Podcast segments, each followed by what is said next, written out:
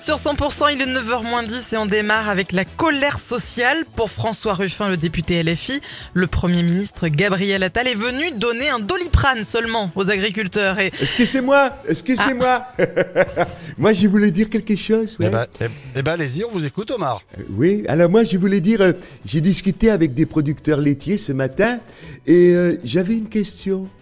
Le doliprane, euh, c'est dans la bouche, non oui, oui, c'est ça, c'est un cachet. Pourquoi vous demandez ça Non, pour rien. c'est juste comme ça. je vous laisse réfléchir. On a réfléchi.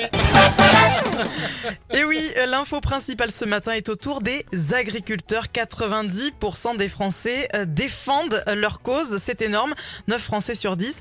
Alors la question que l'on se pose, c'est qui est le dixième C'est moi.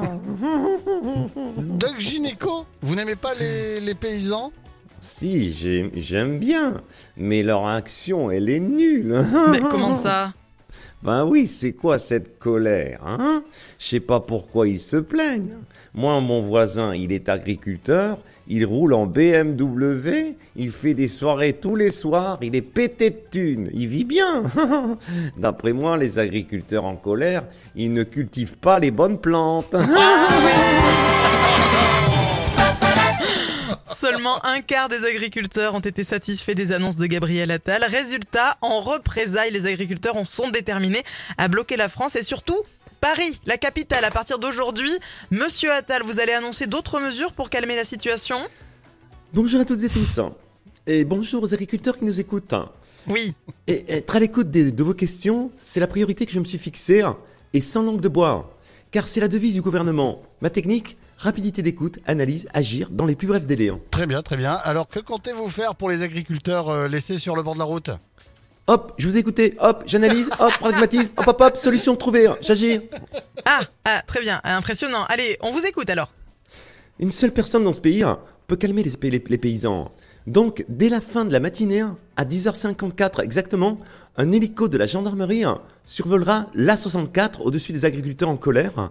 Et pour les apaiser, nous allons élitroyer Karine Le Marchand nue au milieu des bouseux, euh, pardon, des agriculteurs. Ça devrait les ralentir 2 ou 3 heures. Ne me remerciez pas, je suis là pour ça. Tous les matins à 8h50, Thierry Garcia fait le guignol sur 100%. Pas sûr que Karine Le Marchand soit d'accord hein, pour être élitroyée toute nue. un bisou Thierry, à demain. Sinon, vous la remplacez, c'est ça Oui, oui, c'est ça. Ouais, ça va faire le même effet. ah, pour Karine Le Marchand, je serais venu. Pour Karine, je ne sais pas. Ah je oui, ne sais pas. Karine Le Marchand. Moi, je préfère Karine euh, Ursel, moi. ah. Oh, trop mignon. Alors, écoutez bien évidemment en podcast sur 100%.com. Et dans un instant, Joseph Kamel, celui qui part à demain, Thierry. Salut, à demain. 8h53.